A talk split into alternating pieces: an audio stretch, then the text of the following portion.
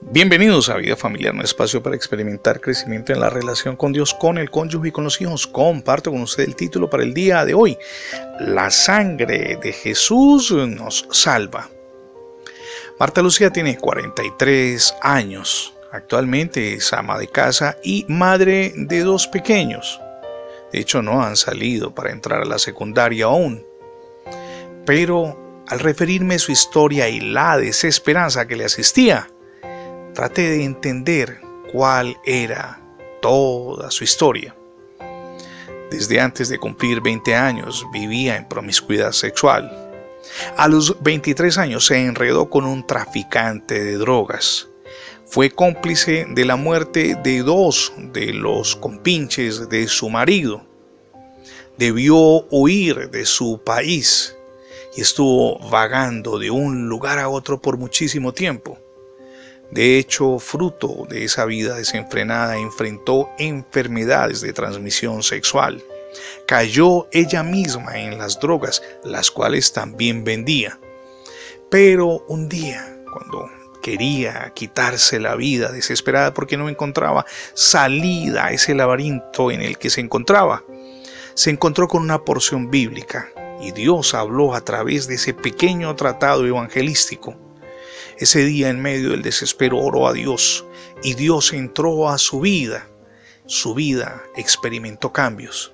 Insisto, ya es una mujer transformada, pero de cuando en vez Satanás viene a acusarla por su pasado. Hablamos hace poco por teléfono y yo le explicaba algo que debe atesorar el corazón de cada uno de nosotros, y es que la sangre de Jesús nos lava de nuestros pecados y nos salva. Es algo que no podemos dejar que el enemigo espiritual nos robe de la vida.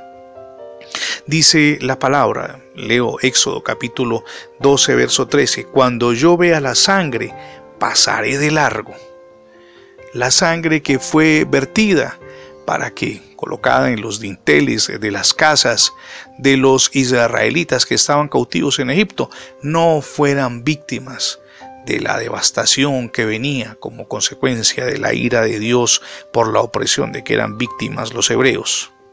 Ver la preciosa sangre de Cristo es un consuelo, pero lo que importa y nos da seguridad es que Dios ve esa sangre, la sangre que vertió Jesús en la cruz por sus pecados y por los míos, para no solamente hacernos justos y santos delante del Padre, sino asegurarnos la vida eterna. Aun cuando no podamos verla, estamos seguros de que el Señor contempla esa sangre de Jesús vertida en la cruz y a causa de la sangre nos perdona.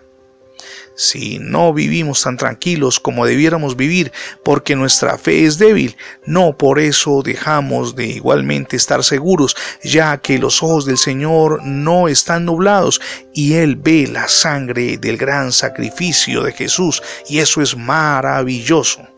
Dios conoce la plenitud infinita y el hondo significado que se encierran en la muerte de su amado Hijo Jesucristo. Delante de los ojos del Padre tiene siempre el recuerdo de su justicia satisfecha y de sus incomparables atributos glorificados por Él. Al contemplar la creación en su espléndido desarrollo, Dios reconoció que lo que había hecho era muy bueno, eso lo leemos en Génesis capítulo 1, verso 31. Pero, ¿qué dice de la redención completa? ¿Qué de la obediencia hasta la muerte de su amado Hijo Jesús?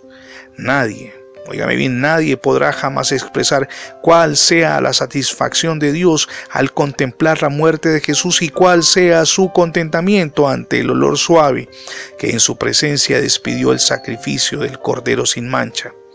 Esa sangre que nos limpia de pecados, borra nuestro pasado y nos da una nueva oportunidad. Por eso vivimos en calma y además seguros porque tenemos el sacrificio de Dios y su palabra que nos proporcionan esa perfecta seguridad.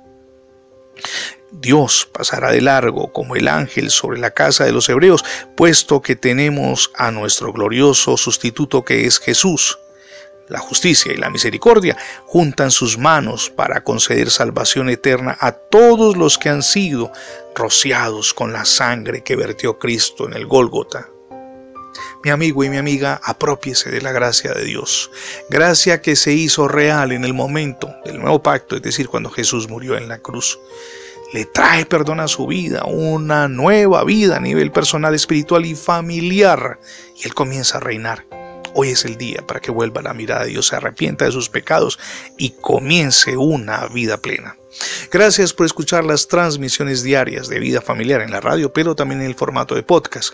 Recuerde que ingresando la etiqueta numeral devocionales vida familiar e internet tendrá acceso a todos nuestros contenidos digitales alojados en más de 20 plataformas. Le animo también para que visite nuestra página en internet es facebook.com diagonal radio vida familiar. Somos Misión Edificando Familias Sólidas y mi nombre es Fernando Alexis Jiménez. Dios les bendiga hoy rica y abundantemente.